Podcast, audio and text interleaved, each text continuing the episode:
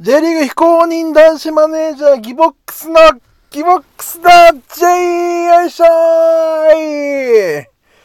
なんと今日3回目の、えー、録音となっておりますよ。いやー、先ほどね、昼間ね、あのー、徳島、FC 琉球対徳島ボルティスの試合前ということでちょっとお話をしたんですが、た、今ですね、試合が終わりまして、えー、自宅の、なんと自宅の駐車場に安全運転で帰ってきたところです。あー、もう40キロでしたね、ほぼ。速度は、スピードは。安全ですね。安全運転で帰ってきましたよ。いやー、もう言いたいことも言えずにって感じですけど、ん？どういうことかな？うん、ちょっと、ちょっとなんか駐車場についてああ帰ってきたっていうことでなんかじゅわっとした今頭の中じゅわっとしておりますがあのまあ試合の方のねちょっとお話をしたいなと思っております、えー、まず試合がですね、まあ、結果から言うとなんと FC 琉球が徳島ボルティスに2対1で勝ちました。よいしょー勝ちましたよ。もうすっごい勝ちました。えー、まずねあの前半で、えー、もう苦しかったですね今日は。愛媛戦もなんか前半苦しいっていう感じしたんですけどそれ以上にやっぱあれですね4戦目となるとね3連勝してる首位の琉球に対してもう研究はしまくりますから相手は。それはもう研究しますよね。ボランチを潰すだとかハイプレスをかけるだとかやられまくってうまくいかないなっていうところでね。まあなんとかあの相手の決定力不足で、うん、あのー、まあ0点で抑えて抑えてるというかまだ点を取られないで済んでる中済んでるなと思ってた中ですよ。えー、前半にですね、上条選手の、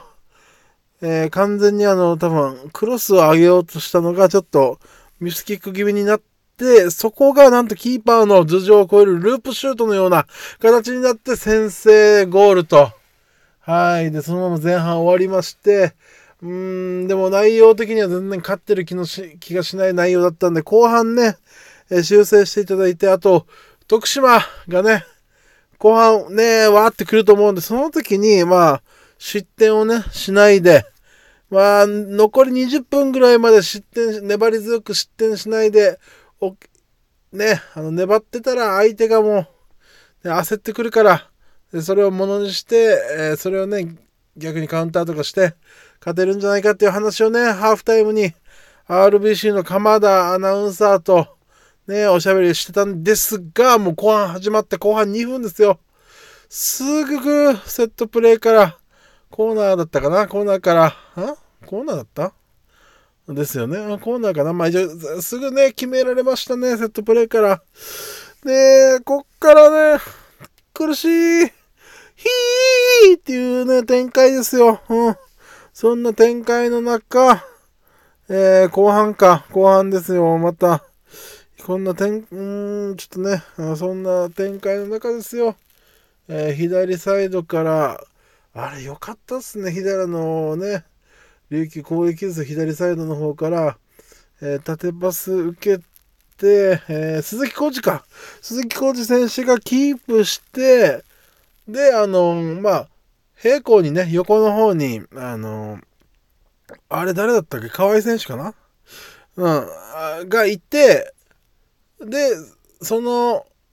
えー、鈴木浩二選手と河合選手の間に、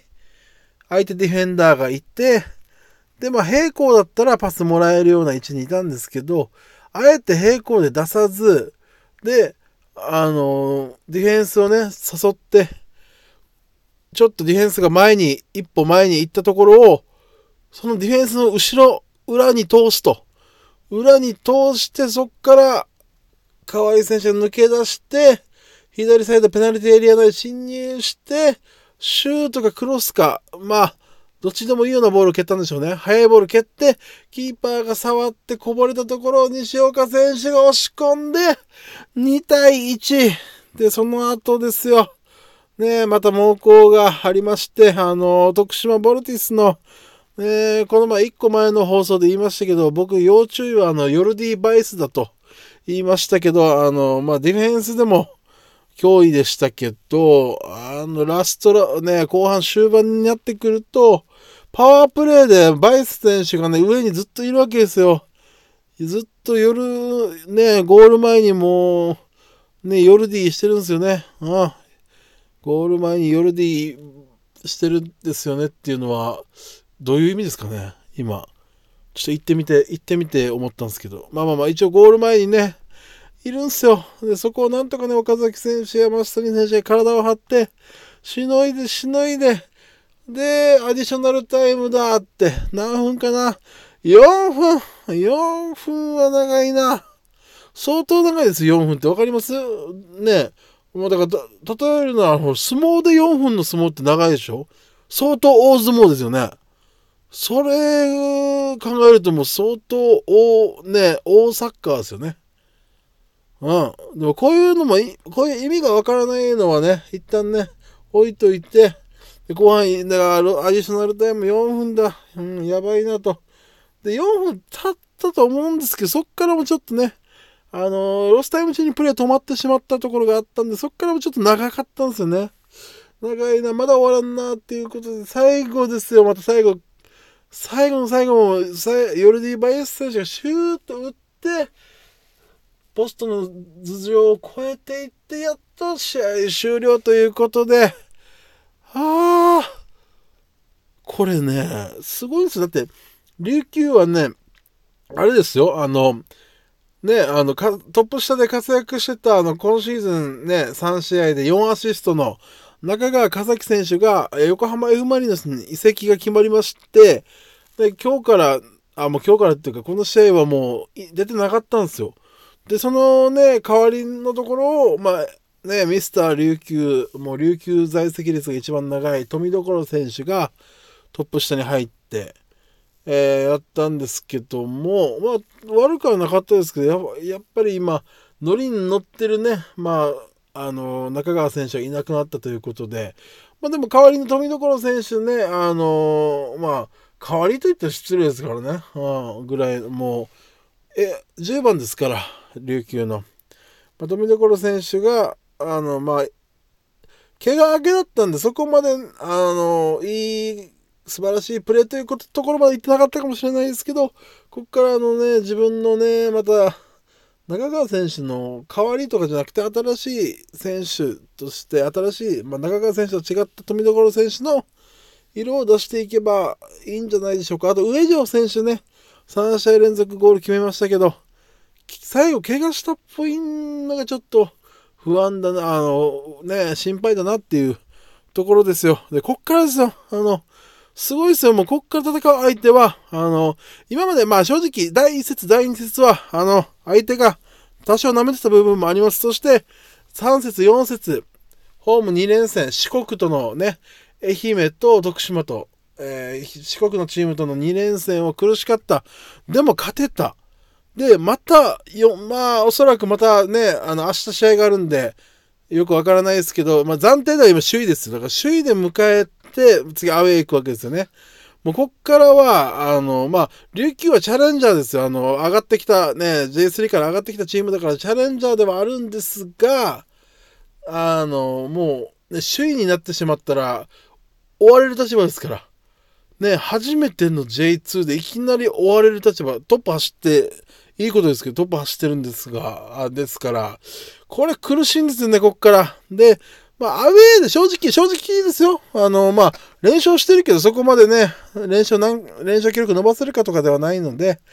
アウェーで、まあ、負けてしまっても、まだいいと思うんです、僕は。しょうがない。まあ、J2 長いですから。で、ホームで負けては欲しくないですね。だから、心配なのが、間違ってですよ、ホームで負けてしまった時に、そっから、その負けを引きずらないように、えー、できるかっていうね、あの、経験もね、ないですから、J2 経験が。なので、もう、ホームでは、もうどんな苦しい展開であれ、勝ち点1以上は、勝利がもちろんいいんですけど、負けないサッカーをしていただいて、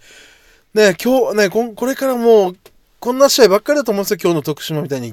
もう押され、押されまくった試合ばっかりだと思うんですけど、うん。あのー、なんとか勝ち点を拾えるかというところですよ。そして、そしたら上位につながっていくかと思います。そして、大事なの言っていいですか？お客さんが、今回、えー、3000人ですね。うん、約。で、その前回は2000人台まで下がってまして、で、開幕戦7000人入りました。まあ、開幕戦だからっていうのはもちろんあるとは思いますけど、今首位です。行きましょう。ね。行きましょうよ。ね。お客さんがもっとね、増えていったら、まあまあ、こんだけ強いんですから、ね、もっと盛り上げていきましょう、沖縄の人で。僕はあの、ポスターね、今日、こ琉球の広報の方からもらいましたから、どんどん勝手にね、配っていきますからね。うん。あの、琉球を沖縄全体で盛り上げたいとそういうことです。あの、本当はね、あの、試合終わってざわざわしてる中やった方が、熱もあったかもしれないですけども、家に着いてこんな静かな駐車場で一人だけわーわー今喋ってる状況なんですけども、えー、まあ次回はね、試合終わった直後にね、スタジアムから喋れたらなと思ってますよ。さあ、以上です。ありがとうございました。琉球よかった、とにかく。勝ってよかった。ひぃ次アウェー2連戦かな頑張って。縛りを、琉球。